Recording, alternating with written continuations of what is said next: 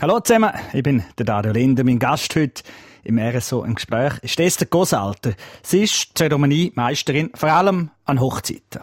Ja, an Heiraten ist im Moment nicht zu denken. Und darum ist der schönste Job der Welt plötzlich eben auch nicht mehr so schön. Das ist RSO im Gespräch. Es geht heute um Heiraten. Und Esther Gosalter, sie ist in Wallenstadt aufgewachsen und führt heute durch Hochzeiten. Sie erklärt ihren Job aber gerade besser selber.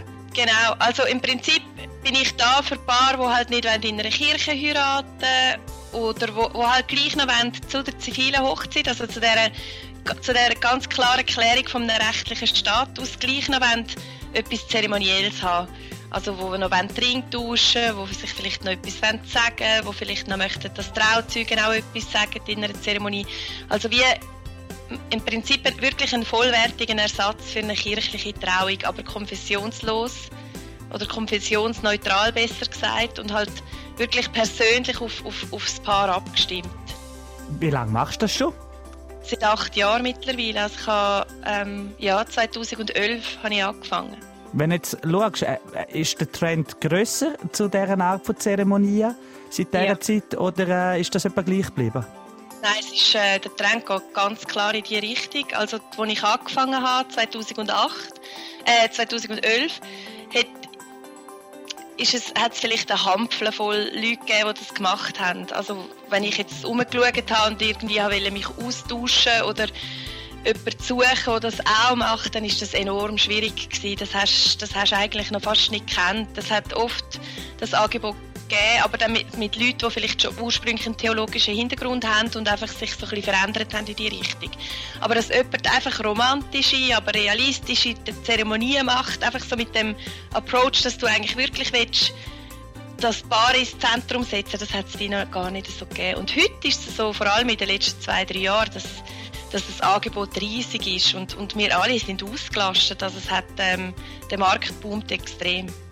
Wie sieht es so generationenkonfliktmäßig aus? Ich kann mir vorstellen, die Eltern, die sind zum Teil noch Generation dafür, die wünschen sich immer noch vielleicht die kirchliche Gestaltung und äh, die Jüngeren nicht. Oder gibt es den Konflikt eigentlich gar nicht? Ähm, das ist eine interessante Frage. Ich, ich frage das oft, wie ist denn das zum Beispiel für eure Eltern, dass ihr jetzt das macht? Und es ist im Fall oft gar kein Thema. Nein, also nicht mehr so. Jetzt aus meiner Perspektive, aber ja, das sind jetzt die Pärchen, die ich damit zu tun habe, bei denen ist das nicht so das Thema. Ich habe aber auch schon vor etwa vier oder fünf Jahren ein Pärchen gehabt, wo der Vater ähm, von, vom Brütigam sehr gläubig war und auch in der Kirchenpflege äh, engagiert war.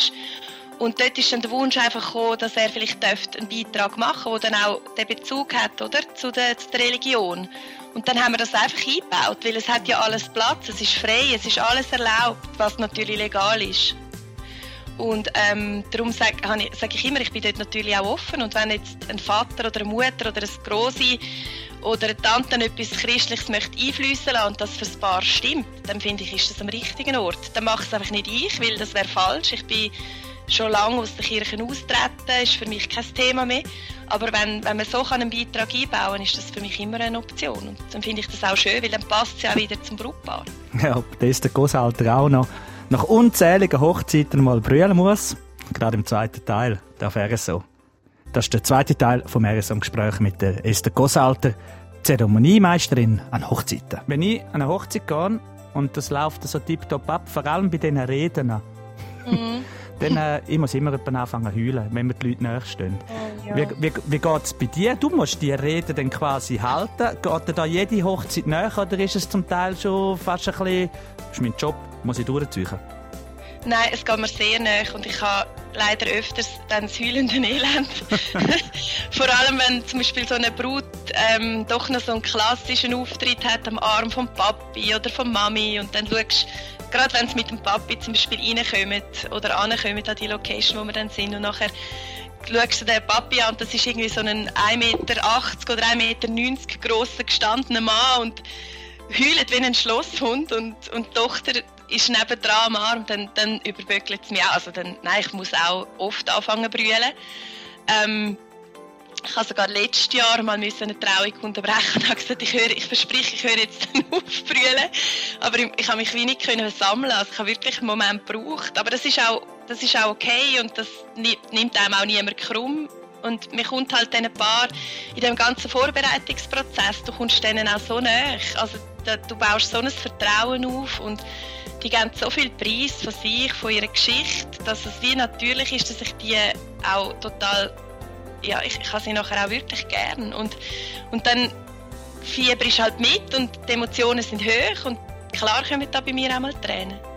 Aber es geht sicher schon ein bisschen einfacher, um mich wieder zu sammeln, wieder auch schon. du hast gesagt, es geht dir nach, du baust Vertrauen auf. Hast du ja. im Nachhinein dann auch noch über Kontakt oder verfolgst du die Hochzeitsbärle im Nachhinein noch ein bisschen, wie es mit ihnen weitergeht? Ja, also ich werde jetzt das Jahr die 100. Trauung haben. Und darum ist es, es ist ein bisschen schwierig, mit allen den Kontakt zu behalten. Aber ich komme zum Beispiel viele Kärtchen über, wenn sie dann Kind überkommen. Mhm. Ähm, und dann schicke ich noch ein kleines Geschenk. Und mir bleibt ein bisschen, dank auch der sozialen Medien, mit Instagram und Facebook, man ist dann verlinkt und sieht immer ein bisschen, was die anderen machen. Ähm, ich komme oft an den Hochzeitstagen dann Videos oder Fotos geschickt über, wo sie dann mit schreiben, ja, wir denken immer noch so gerne zurück und es war so schön gewesen. Und also mal, man bleibt ein bisschen in Kontakt mit den einen ein bisschen intensiver, wo man dann wirklich auch noch regelmäßig sieht und mit den anderen eher so ein bisschen locker. Aber ja, es, sind, es ist halt wirklich so, es fühlt sich manchmal an wie eine, wie eine Freundschaft, oder? Es ist ja. wirklich, weil, weil man sich so näher kommt in dieser Planung und, und Vorbereitung. Hm. Wir raten, im Moment nicht so einfach. Was ist der Tipp von der Expertin? Wir hören es gerade im dritten Teil vom RSM-Gespräch. Heiraten, das soll ja der schönste Tag vom Leben für ein Brautpaar werden. Aber im Moment ist das eben nicht so einfach. Was meint aber eine Hochzeitsexpertin wie Testa Großalter dazu? An Heiraten, egal in welchem Rahmen, ist im Moment nicht zu denken. Mhm. Wie, wie siehst du das? Warum verschieben statt absagen? Ist das mehr so emotional, dass es dann eigentlich noch bleibt, die Gefühle und alles? Oder? Ja, also es hat für mich wie zwei oder respektive sogar drei Aspekte. Das eine ist ähm, klar der emotionale Aspekt. Die Brautpaare nehmen sich unglaublich viel Zeit, zum Teil zwei Jahre im Voraus buchen die mich und andere Dienstleister freuen sich drauf. Und jetzt, bumm, bricht das weg, oder? Und ich finde es so wichtig, dass sie dann das gleich noch vielleicht irgendwann etwas Positives können umändern und vielleicht gleich noch mal das Fest machen, in welcher Form auch immer. Ich, ich habe auch ein Brautpaar, das die Trauung absagen Die hätten ähm, auf, einer, auf einer Alp im Glarnerland geheiratet am 21. März und das ist abgesagt worden. Hochemotional. Das ist wirklich, das ist, die haben lang geplant und so viel Mühe investiert in das Ganze, in Dekoration und alles aussuchen und dann bricht es einfach weg. Und ich habe gesagt, schaut, die Rede ist geschrieben, die ist fix fertig in meiner Schublade und ich, ich fände es schade, wenn das jetzt einfach so verpufft und wir sagen, das findet jetzt einfach nicht statt. Ich komme auch mit euch irgendwo in den Wald oder auf einem Berg und dann lese ich euch das vor und wir machen das trotzdem miteinander, mit dem Ringtausch und wirklich wie echt. Weil ich fände es einfach so von den Emotionen her so schade, wenn das einfach wegbricht, nach dieser ganzen Planung. Der letzte Schritt noch machen, dann, dass es wirklich so ist, ja. Genau. Wo ich glaube, das spielt auch noch ein bisschen rein jetzt in dieser ganzen Zeit, oder?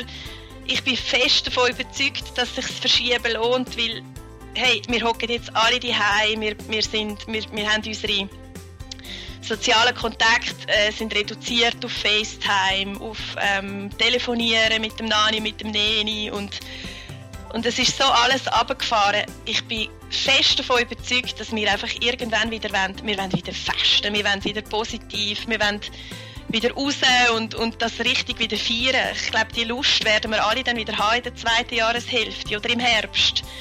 Und darum, glaube ich, lohnt es sich zu verschieben, weil hey, die Gäste werden abgehen. Das, wird, das werden die besten Partys vermutlich seit Jahren.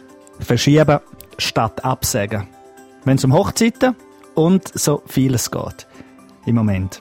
Danke, sind ihr dabei gewesen.